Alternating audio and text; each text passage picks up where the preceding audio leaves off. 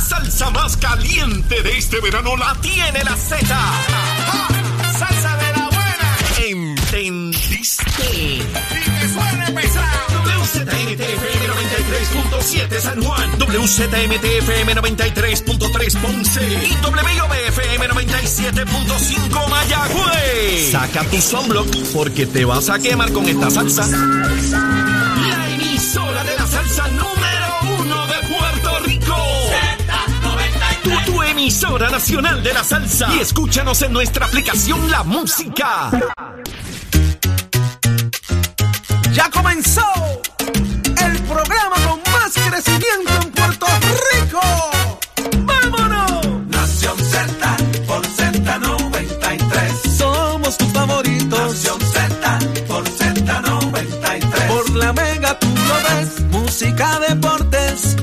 noticias y entrevistas. El programa de mayor crecimiento de la programa de mayor crecimiento Nación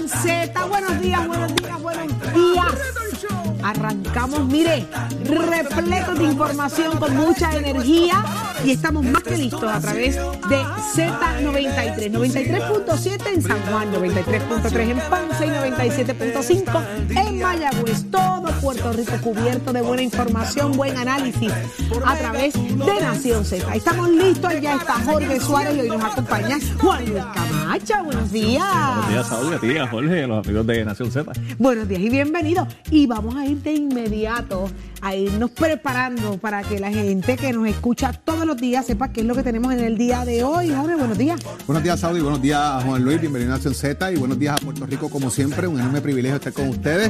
Invitarlos que no se olviden de visitar el podcast de Nación Z en la aplicación La Música, que usted puede descargar eso y ver el contenido que preparamos para ustedes día a día. Hoy va a llegar acá con nosotros, como todos los viernes, el profesor Jorge Colbert Toro. Vamos a hablar de este tema que ha ocurrido en las últimas horas, que ya usted conoce perfectamente. El tema de lo que ha ocurrido en Puerto Rico con el arresto de la exgobernadora Wanda Vázquez y también de unos asuntos que se están dando en el gobierno federal muy interesantes que conciernen a Puerto Rico. Juan Luis, ¿y quién más nos acompaña hoy? En el análisis del, del día va a estar el Carlos Bianchi y Adrián González, el licenciado Adrián González. Así que llegan juntitos, juntitos pero no revueltos. Y, y hablamos con el ex secretario de Justicia, Antonio Zagardía. No es para menos. Imagínense, estamos hablando de que en el día de ayer eh, la noticia sigue siendo el momento, el momentum eh, internacional, así se fue. eh, Wanda Vázquez con la historia de, de haber sido arrestada y unas, unas acusaciones y unos señalamientos sumamente serios. Vamos a hablar de eso y mucho más. Y con el presidente del Senado, José Luis Dalmao, estará aquí con nosotros. Eh, vamos a ver qué es lo que tiene que decir a raíz de todo lo ocurrido y las 20 cosas que hay que preguntarle. Así que usted prepárese, póngase cómodo, sube ese volumen y quédese en sintonía de Nación Z. ¿Y cómo amaneció Puerto Rico y el mundo? Ahí está, Carla Cristina con todos los detalles. Buen día, Carla. Buenos días, Saudi, para ti, para todas las personas que nos ven y nos escuchan en los panelistas. En los titulares, la ex gobernadora Wanda Vázquez Garcet fue arrestada y acusada ayer por las autoridades federales por participar en un esquema de soborno que incluía la destitución y el nombramiento de un comisionado de la Oficina del Comisionado de Instituciones Financieras con el fin de favorecer al dueño de una entidad bancaria a cambio de una aportación sustancial a la campaña primarista de 2020 a la gobernación. Vázquez Garcet se enfrenta a una pena de hasta 20 años de prisión. Por otro lado, el panel sobre el fiscal especial independiente archivó sendos casos contra el alcalde de Quebradillas, Heriberto Vélez Vélez, y el director ejecutivo de la Autoridad de Carreteras y Transportación, Edwin González Montalvo, luego de que el organismo concluyera que no cuenta con la prueba requerida para activar el mecanismo de un fiscal especial independiente. Y en temas internacionales, el Departamento de Defensa de Estados Unidos anunció ayer un cambio en su política de preservación de comunicaciones, luego de que el martes se revelara que borró el contenido de los teléfonos de sus altos cargos enviados en la jornada del asalto al Capitolio el pasado 6 de enero de 2021. Mientras en Perú, el Congreso denegó ayer el permiso al presidente Pedro Castillo para viajar a Bogotá para la ceremonia de investidura del nuevo presidente de Colombia, Gustavo Petro. Para Nación Z les informó Carla Cristina. Les espero mi próxima intervención aquí en Z93. Vamos de inmediato al detalle, al análisis de lo que estuvo ocurriendo eh, durante todo el día de ayer. Aquí en la madrugada, ayer a la eso de las seis y pico de la mañana, fuimos quienes dijimos por primera vez lo que estaba ocurriendo, ¿verdad? El arresto de la ex gobernadora Wanda Vázquez. Muchas cosas han ocurrido durante el resto de, horas y hoy vamos al análisis de eso. Así que, Jorge, ¿cómo podemos describir eh, lo que ocurrió? Y si me dejo llevar por primera hora hoy, una, una cita eh, la víctima es el pueblo y la cita es de Joseph González. Eh, es, la víctima el pueblo? Eh, ¿Vamos a seguir viendo más de lo mismo? Vemos, escuchamos a los políticos reaccionar a esto, todos alejándose, diciendo no, es, inadmisible, es horrible la corrupción. Pero seguimos viendo que esto sigue pasando. O sea, yo, quiero ponerme en órbita. Eh, llévame, dirígeme, porque ya nada me, nada me debería sorprender. Yo me voy a poner el sombrero un poquito de profesor de justicia criminal, porque esto es un tema que va dirigido un poco a, delitos económicos, a fraude, a corrupción, ¿verdad? Primero comenzando porque asiste eh, todo el debido proceso de ley y el proceso de que eh, Wanda Vázquez y los demás implicados, Herrera eh, Valentini y el exagente del FBI también, son inocentes hasta que se pruebe lo contrario. vamos, vamos a comenzar por ahí. Aquí lo que se va a hacer es un análisis de los por qué o causas o de la información que, trasciende luego del pliego acusatorio. Primero, que en el caso de, Wanda Vázquez y, y en el caso de todo criminal, todo acto delictivo tiene, Saudi, tiene una víctima. Y en el caso de la corrupción gubernamental, en el caso del lavado de dinero, en el caso que fuese, y aquí estamos hablando específicamente de temas relacionados a fondos públicos, sí, la víctima es el pueblo porque es dinero que la gente deja de recibir. Es una manera inadecuada de llevar a cabo una elección eh, si fuese que, primero, aquí estamos hablando de un donativo de 2 millones de dólares. Wow. 2 millones de pesos, eso viola todas las leyes habidas y por haber electorales en el país. ¿Por qué? Porque el tope, mira, ponle que tiene un cheque de 2.500 dólares. Estaba en ley.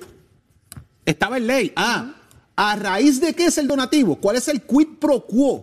Para el donativo, ahí es donde cambia un poco el juego, porque te estoy donando porque estoy esperando recibir algo a cambio. Y ese algo a cambio era obviamente sacar del medio a joiner de instituciones financieras. Vamos a resumir esto bien rápido. Julio Herrera, que aquí, Saudi María, dijimos ayer que ese era uno de los nombres que estaba en la lista de acusados. Ayer se dijo, sí. Antes de que saliera el nombre.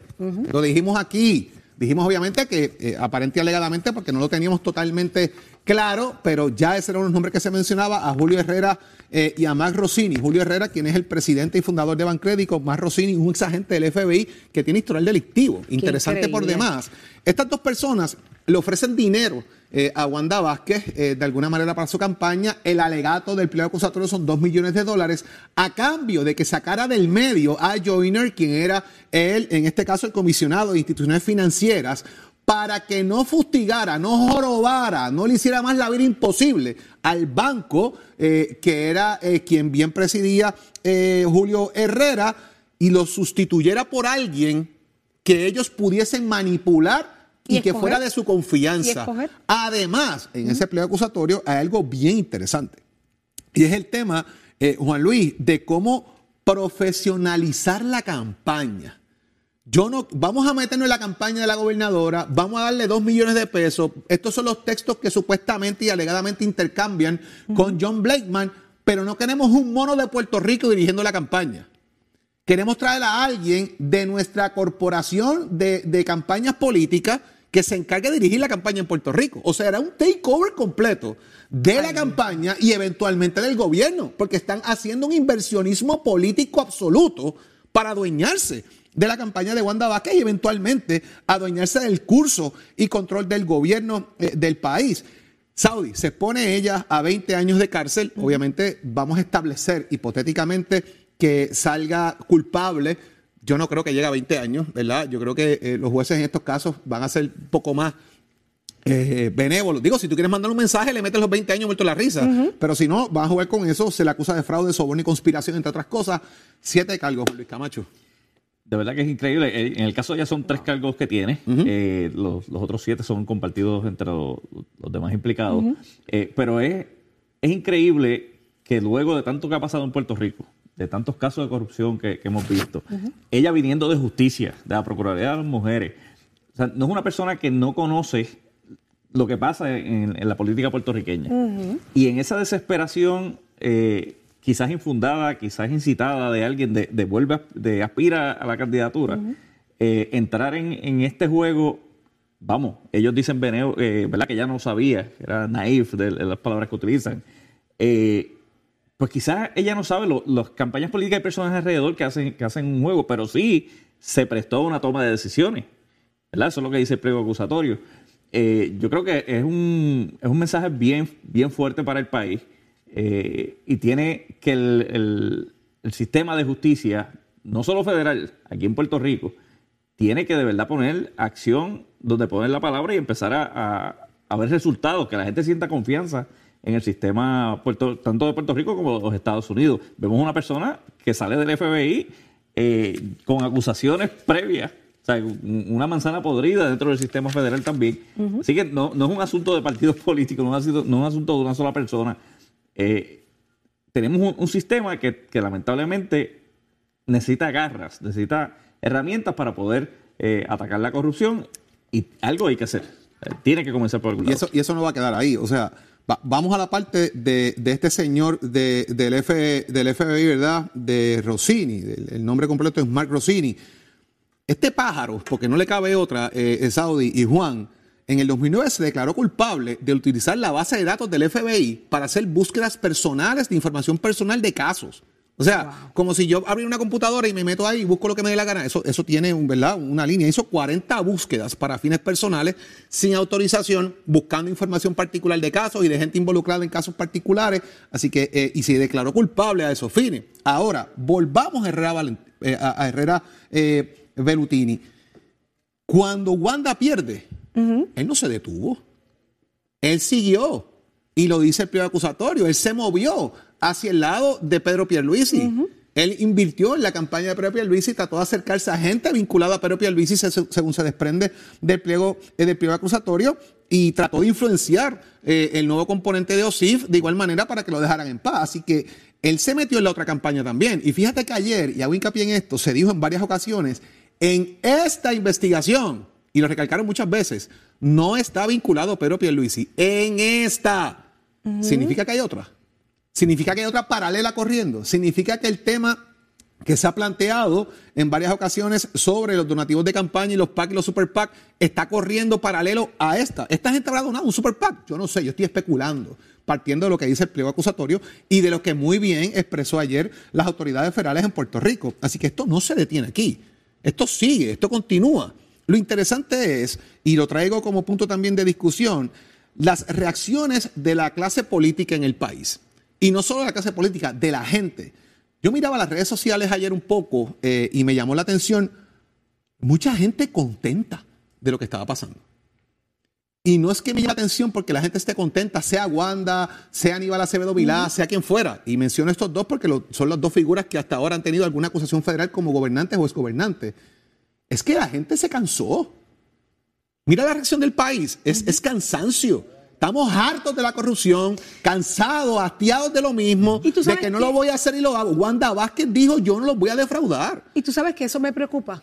Ese cansancio me preocupa porque llega el momento en que la gente le pasa por encima la corrupción, no le importa, otro más, ok, ah, otro más, ok. ¿Y en qué nos vamos a convertir? ¿En qué, qué, qué, va a quedar?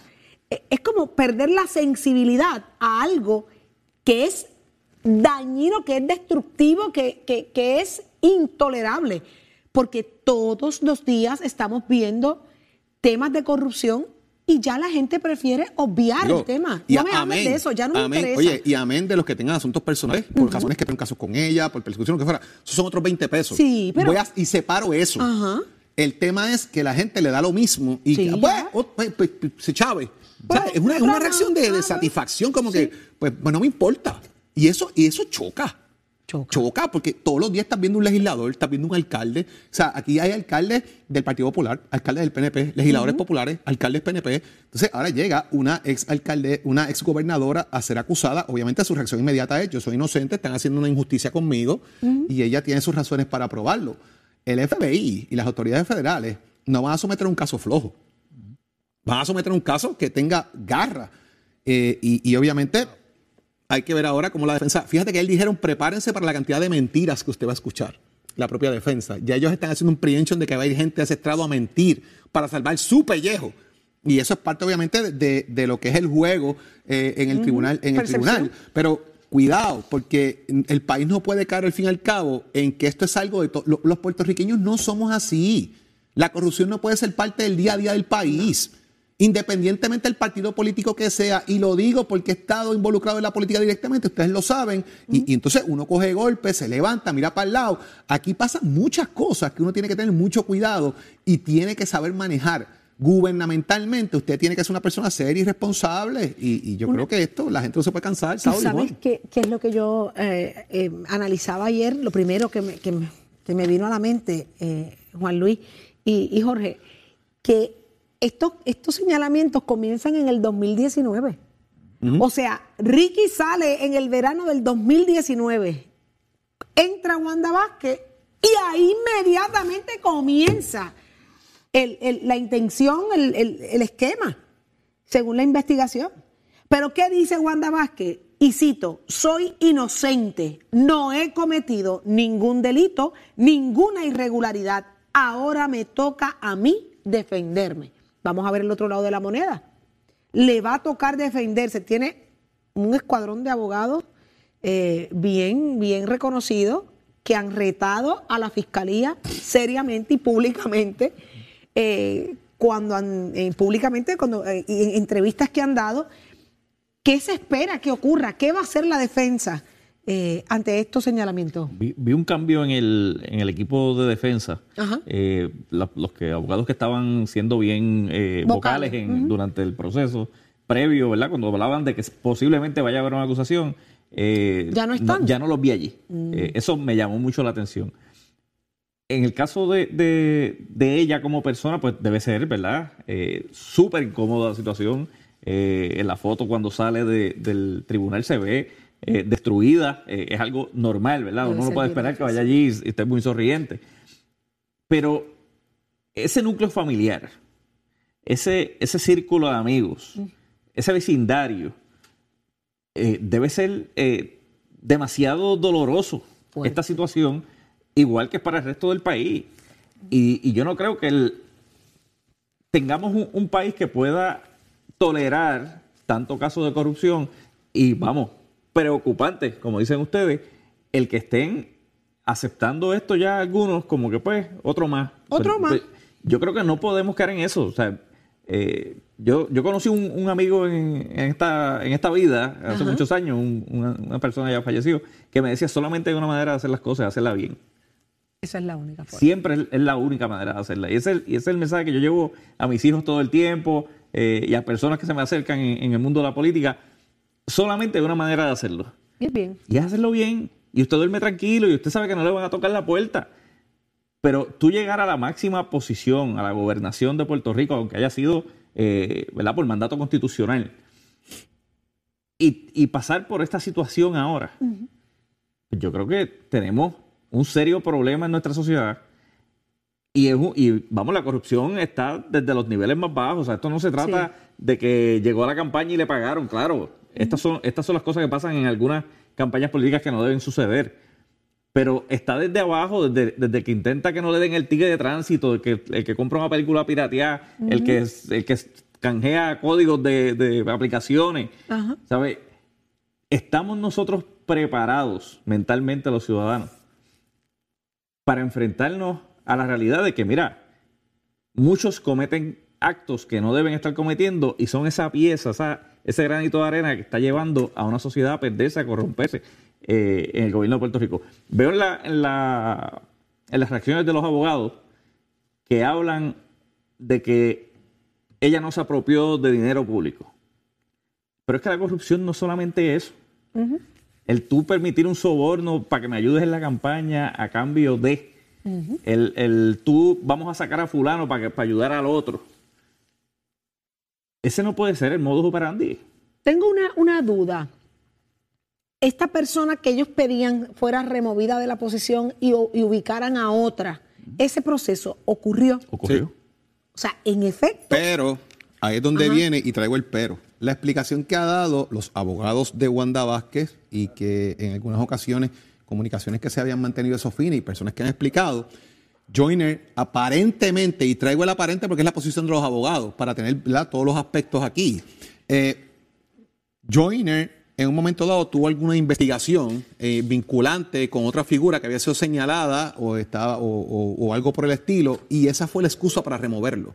De que Joyner está involucrado en algún tipo de investigación eh, por parte de, autoridades locales y a esos fines él no podía estar en la posición. Esa es la excusa que dan para la remoción. Lo que pasa es que la remoción de Joyner se da días después de que ellos piden la remoción de Joyner. O sea, sácalo y, días después lo sacan. Y ahí es donde viene el problema. Parte de lo que se refleja, y lo, traigo para eventualmente cuando sigamos con la discusión, es que la exgobernadora Wanda Vázquez asiste a la boda del inversionista, en este caso de Herrera Velatuni en Puerto Rico, y que ahí es donde lo conoce.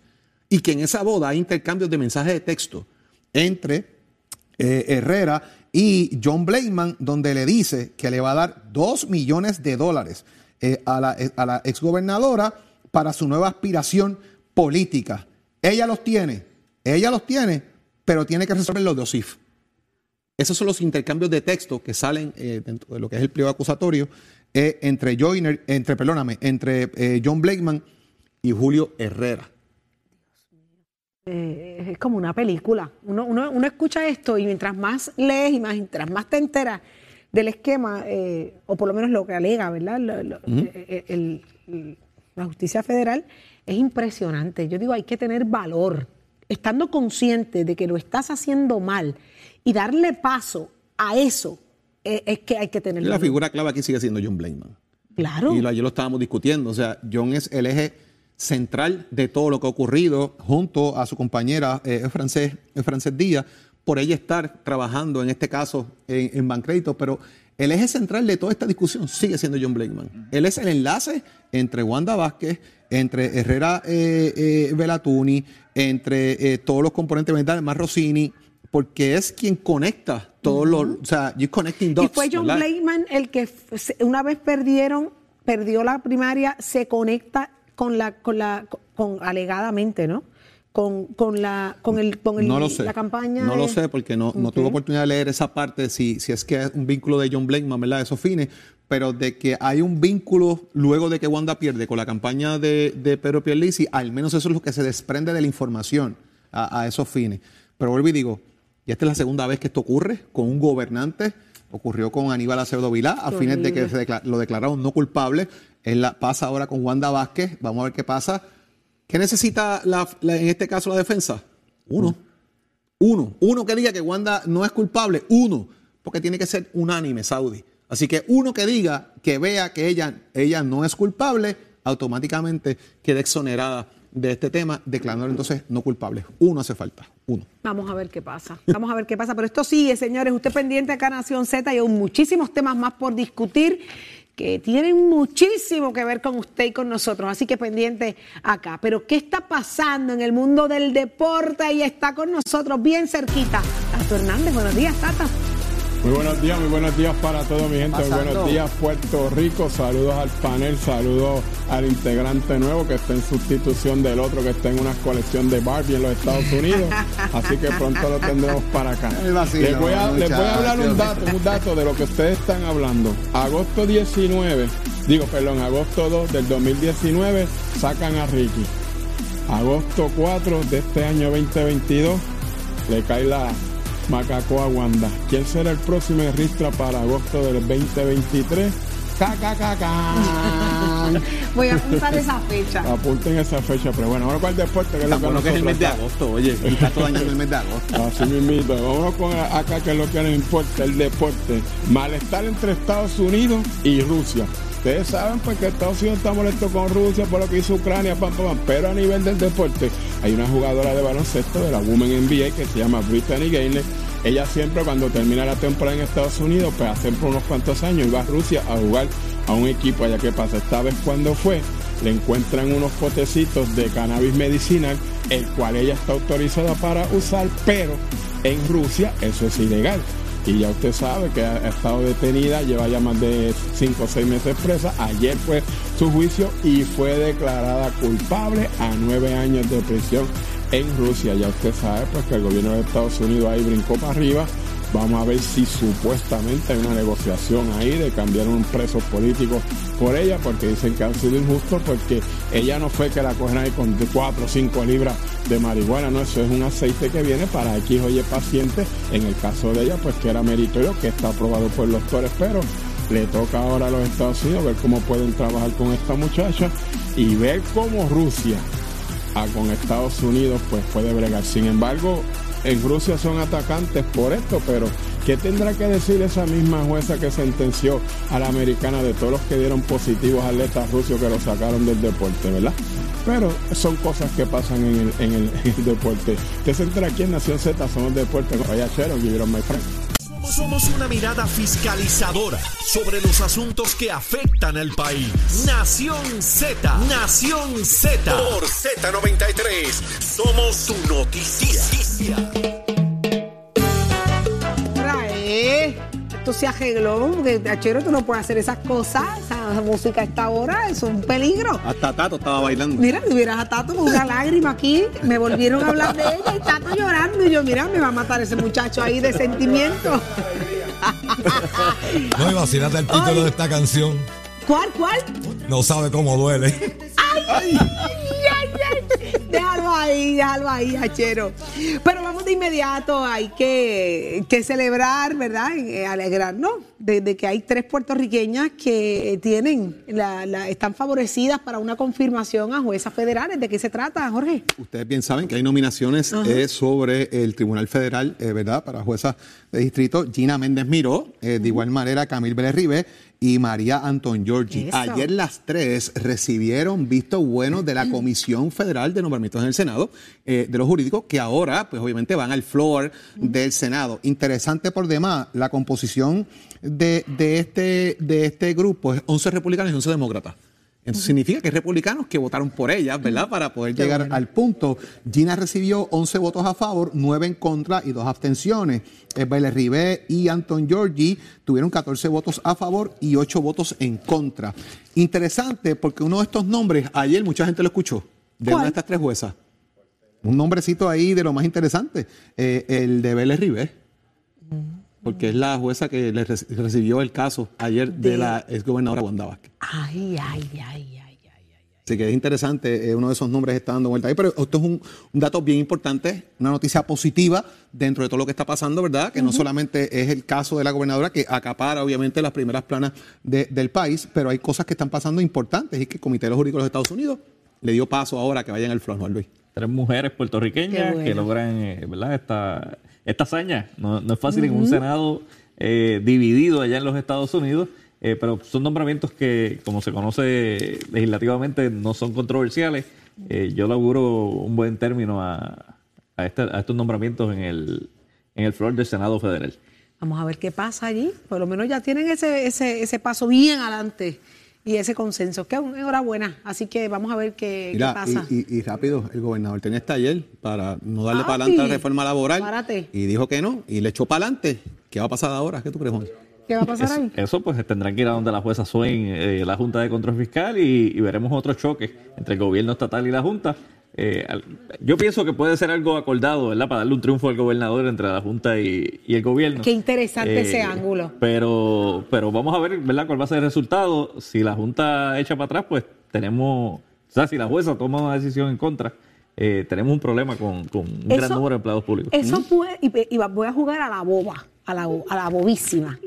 Eso puede pasar Llegar a un acuerdo eh, de que aparente o parezca ser una discusión, un debate, un, tirijala y al final dejarlo ganar. En la política todo se vale. Todo se vale. ¿Usted ha visto alguna vez al gobernador pararse de frente a la Junta con tanta vehemencia? No. Esta es la primera vez. Ay, Virgen Santa. Vamos a dejarlo ahí. Vamos a dejarlo ahí. Yo quiero escuchar ahora mismo a Tato Hernández porque somos deporte. Adelante, Tato, qué barbaridad. Vamos, señoras y señores, muy buenos días para todos. Titi, yo le mando un libreto con las noticias de los deportes. Usted no está haciendo su asignación, va a estar castigada para que lo sepa. Así que vámonos por ahí con el béisbol doble. Vamos a estar hablando del béisbol doble que este fin de semana empiezan las dos series que hay a nivel de las semifinales. Pero ¿quién mejor que tengo en línea telefónica a Héctor Titico Rosa, quien es el, el muchacho que está a cargo, óigame, en el béisbol de Puerto Rico, en el béisbol. Ese es el oficial de prensa que hasta las 4 de la mañana te envía la información. Titico, buenos días. Saludos, Tato, saludos a los amigos que están en sintonía, en especial a los fanáticos del béisbol puertorriqueño. Siempre un placer compartir contigo. La mesa está servida. Háblame de esos cuatro equipos que rompen hoy en la serie semifinales. Hay acción en dos parques comenzando a las 8 de la noche. Pues mira, sí, eh, de 43 equipos que comenzaron, recuerdas que hace como hace como un mes hablamos contigo cuando quedaban ocho equipos. Ahora quedan cuatro. Ya quedan cuatro equipos. De estos cuatro equipos está Calley, que es dirigido por Juan Igor González, está Hormiguero, que por primera vez avanza una semifinal, está Salinas, que por segundo año corrido entran a la semifinal, y está el equipo de Guainabo. De estos cuatro equipos, tres de ellos nunca han ganado un campeonato, que son Guainabo, Hormiguero y el equipo de Salinas, nunca han ganado un campeonato de Puerto Rico. Y en el caso de Calley, la última vez que ganaron un campeonato fue en el año 2018, y esta noche arranca la acción en Calley y en Salinas. En Calle estará el equipo de Hormigueros visitando el equipo de Calle. El equipo de Hormigueros tendrá a su estelar lanzador derecho, Brian Marrero. El equipo de Calle eh, tendrá en la loma a Freddy Cabrera. Eh, será un duelo de lanzadores porque los dos tienen 9 y 0. Hoy los dos estarán poniendo a prueba su invicto y buscando su décima victoria. Mientras que en el estadio de Salinas esta noche, el equipo de Salinas va a estar recibiendo la visita de Guaynabo por Salinas estará lanzando el derecho de Yadiel Rolón. Yadiel Rolón lleva 22 y dos tercios de entrada sin permitir carrera, corrida.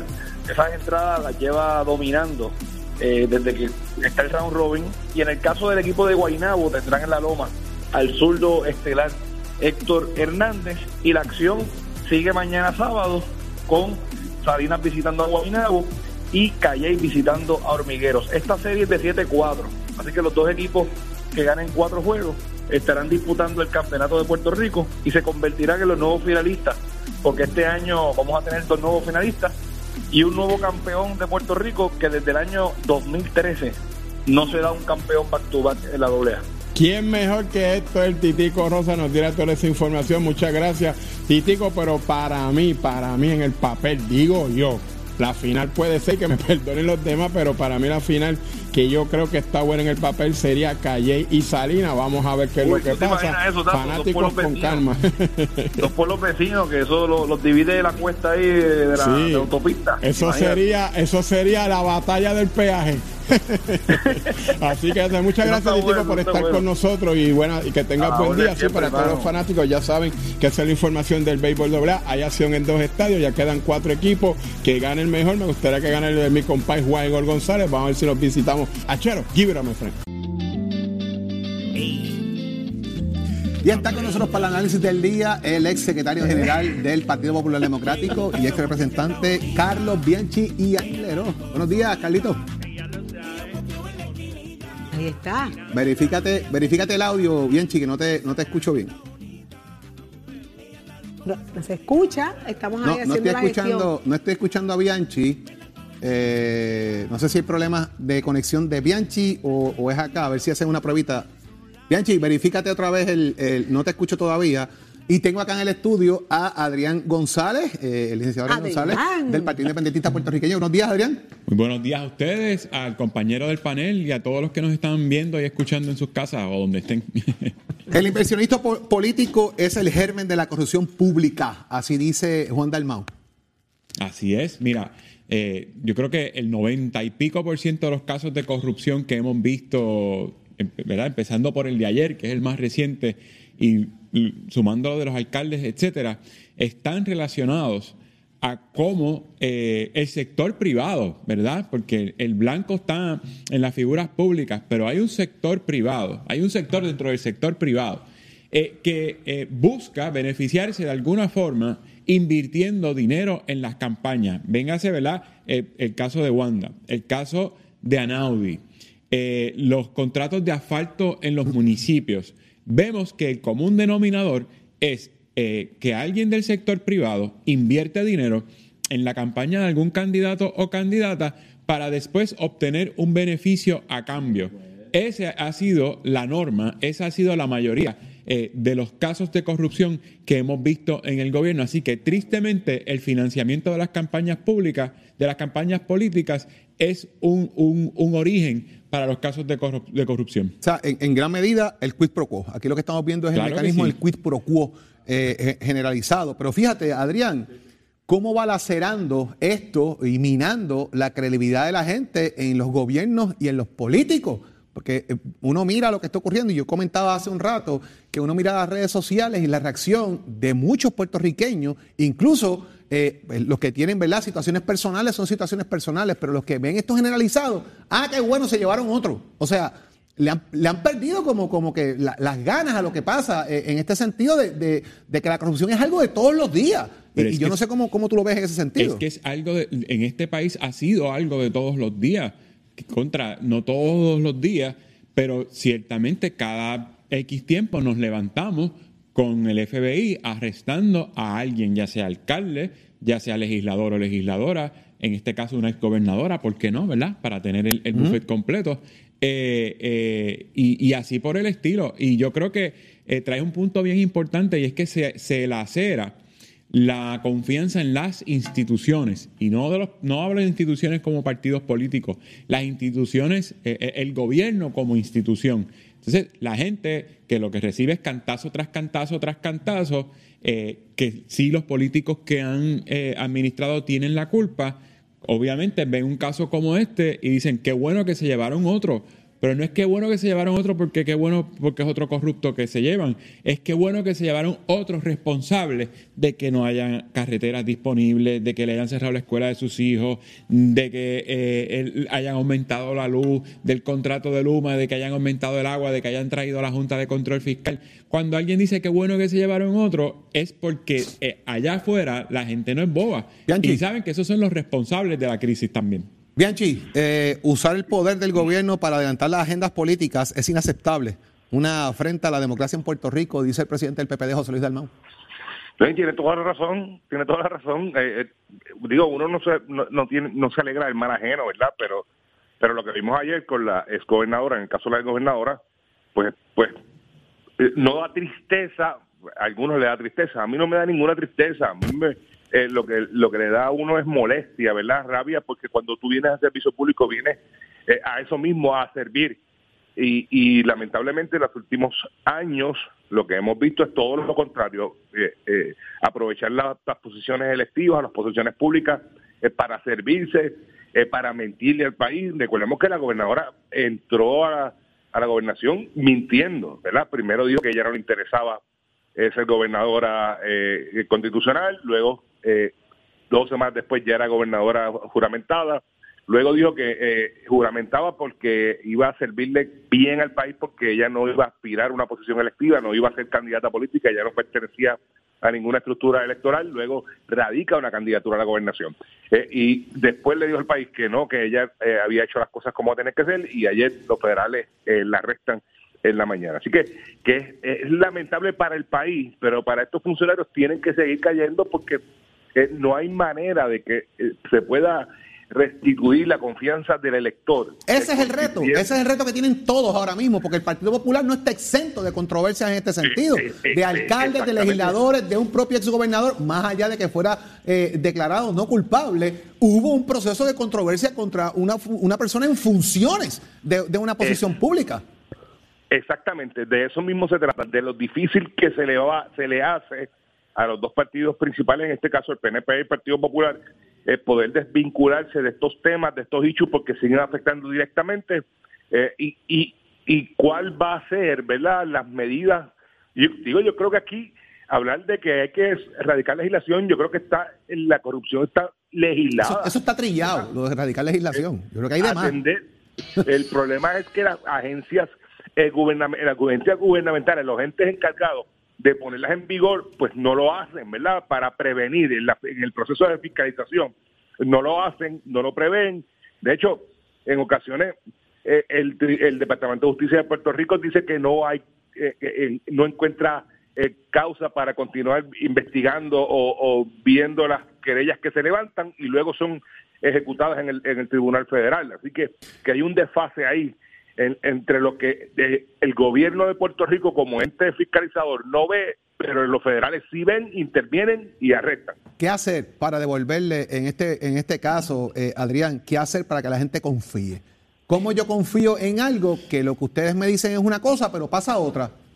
Mira, yo creo que la confianza eh, se gana y se pierde. Y yo creo que, que está en cada cual, en la, cuando digo que está en cada cual, eh, me refiero a las figuras políticas, ir ganándose esa confianza del pueblo eh, eh, poco a poco. y también, ¿Perdió el PIB confianza con este caso que tuvieron involucrados de los acosos laborales, sexuales, etcétera? En la manera que se manejó, ¿perdió el PIB confianza ahí? Yo me imagino que sí también, ¿sabes? Yo creo que, que, en la política estamos expuestos al escrutinio continuo y un, y un partido como el PIB, que siempre se ha medido con una vara más larga precisamente por el poco historial, Obviamente, cuando vino la primera, el primer señalamiento, esa primera falla, esa primera mácula, pues definitivamente tuvo, tuvo su impacto en lo que eh, es eh, verdad la aceptación del colectivo eh, del PIB como institución, pero jamás compara ese, ese, ese, ese impacto que tuvo esa situación que tuvimos en el verano con lo que está pasando en el PNP y en el PPD. Nosotros podemos meter la pata, pero nunca metemos la mano. ¿Qué va a hacer el Partido Popular? Bianchi, ¿cómo tú ves? ¿Cuál debe ser la sugerencia a la colectividad política para que la gente confíe? Porque, eh, fíjate, y lo traigo en esta perspectiva, Aquí hubo eh, partidos políticos que hicieron campaña eh, basados en que eran diferentes, en que no iban a hacer lo mismo. Tienes el caso de Victoria Ciudadana, que llegan allí y no van a nombrar personas derrotadas, hay asesores que perdieron en primaria. No, van a, no, vamos a meter la mano, tienes un asunto eh, de, los señalamientos que se han hecho contra la representante Nogales. En el otro lado, en Proyecto Dignidad, tienes el caso de Lizy Burgos. O sea, llegaron allí y, y el germen se los tragó. El, el problema, y la única alternativa que tiene el pueblo puertorriqueño, ¿sabes cuál es, Jorge? ¿Cuál? Bianchi, se fue el audio de nuevo. Estabas escuchando y te fuiste. con la duda de cuál es la alternativa que tenemos. Sí. Te fuiste, te fuiste de nuevo y entonces Adrián tiene una duda que es la misma mía. ¿Cuál es la varita mágica que vas a plantear aquí ahora? por el PIB. yo, tengo mi opción, ¿verdad? Y, mucha gente Mira, Bianchi, Adrián acaba de adelantarte la solución, votar por el PIB, pero no te escucho. No, no te oye, vuelve y entra por teléfono si puedes, porque la verdad que no, no te estoy escuchando. No nos eh, dejes con eso, por favor. No nos dejes con eso, porque Adrián, Adrián está por la libre. Adrián está por la libre. Vamos a quedar hasta el lunes con esa duda o hasta el próximo viernes, no puede ser.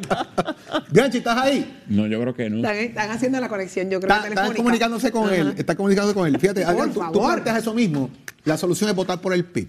¿Cómo el PIB entonces va a trabajar para ese lapso que tuvieron, como tú mismo mencionas, ¿verdad? que pudieron haberse sido lacerados en su confianza por la situación, virarlo? Pero desde que me conteste, Bianchi llegó con la solución. Ah. Bianchi, cuéntame. No, no, no. Mira, este Jorge, la solución no la tienen los partidos políticos. Ah. Los partidos políticos han, han, presentado su, su plataforma y, y, hay legislación radical. ¿Tú sabes lo que, quién tiene, tenemos la responsabilidad? Nosotros como electores a la hora de escoger las figuras que van a aparecer en esas papeletas y que van a ocupar posiciones públicas. Uno tiene que ya, tiene al, al toque de, un dedo, ¿verdad? En una computadora, usted entra a, Google y usted puede eh, analizar cada uno de los candidatos y, cuál y ver cuál es su background, cuál es su experiencia. fíjate, mira lo, que te voy a mira lo que te voy a plantear. Wanda Vázquez, y estoy dando toda la presunción de inocencia y el proceso y todo lo que tiene que ver. Pero la gobernadora Wanda Vázquez dijo, no los voy a defraudar vengo a trabajar diferente, vengo a hacer las cosas bien. Escuchamos alcaldes diciendo que jamás iban a meter la mano, que primero se picaban la mano antes de coger dinero público y la gente les cree. Entonces, el problema es por quién votamos o cómo cogemos. A veces creemos en el discurso, creemos en la figura, vemos la preparación de la persona, pero fallan igual. ¿Dónde es que está el germen? Llegar allí y que se corrompan porque el mármol se los traga. ¿Cuál es el problema? Pero este, en el caso de Wanda Vázquez, Jorge, ya, ya había presentado en inicio, indicios, porque desde el día uno entró mintiendo. Y no tan solo eso, el, el propio gobierno del PNP les, radica cargos, los próximos, los, los, propios subalternos de ella les radican cargos ante el FEI y luego se cayeron en el tribunal, en la, en la vista de regla FEI. Pero desde antes de ser candidata ya estaba, ya era, ya su propio gobierno, el que ella estaba dirigiendo como gobernadora le había radicado unos cargos eh, en, el FEI. Inclusive eh, en la, la Cámara de Representantes llevaba a cabo unas vistas investigando el asunto de las compras eh, de las pruebas de COVID fatula. Eso pasó bajo su administración. Bianchi dice... Hay unos indicios, hay unos indicios. ella estaba ya demostrando cuál era su capacidad administrativa, que era ninguna. Bianchi dice que el tema debe ser cómo los electores escojan los candidatos. Adrián dice que la solución es votar por el PIB. Aquí hablamos de la forma de escoger versus un partido político. Cuéntame, Adrián. Mira, es que sí, la solución la tienen que tener los partidos políticos. Si, si, si los partidos políticos no van a asumir, ahora digo yo, me hiciste la pregunta de qué vamos a hacer nosotros para enmendar quizás errores que hayamos cometido. Primero, de los tres casos que, se, que, sonaron en el, en el, verano, ¿verdad? Eh, dentro del PIB, los tres eh, eh, no hubo causa, pero sin embargo no había un, un, procedimiento interno del partido para situaciones entre voluntarios que no lo tiene ningún partido. Pues mira, de las experiencias se aprende. Ahora vamos a ser el primer partido en tener un protocolo para manejar situaciones que se den entre voluntarios, porque ahí no aplica ni la ley de acoso laboral, ni aplica la ley de hostigamiento sexual, porque es un trabajo voluntario, gratuito, que, los militantes del partido hacen. Y eso no existe en Puerto Rico. Así que eh, de, de ser el partido señalado por no tener un protocolo, ahora vamos a ser el primer partido en tener un protocolo.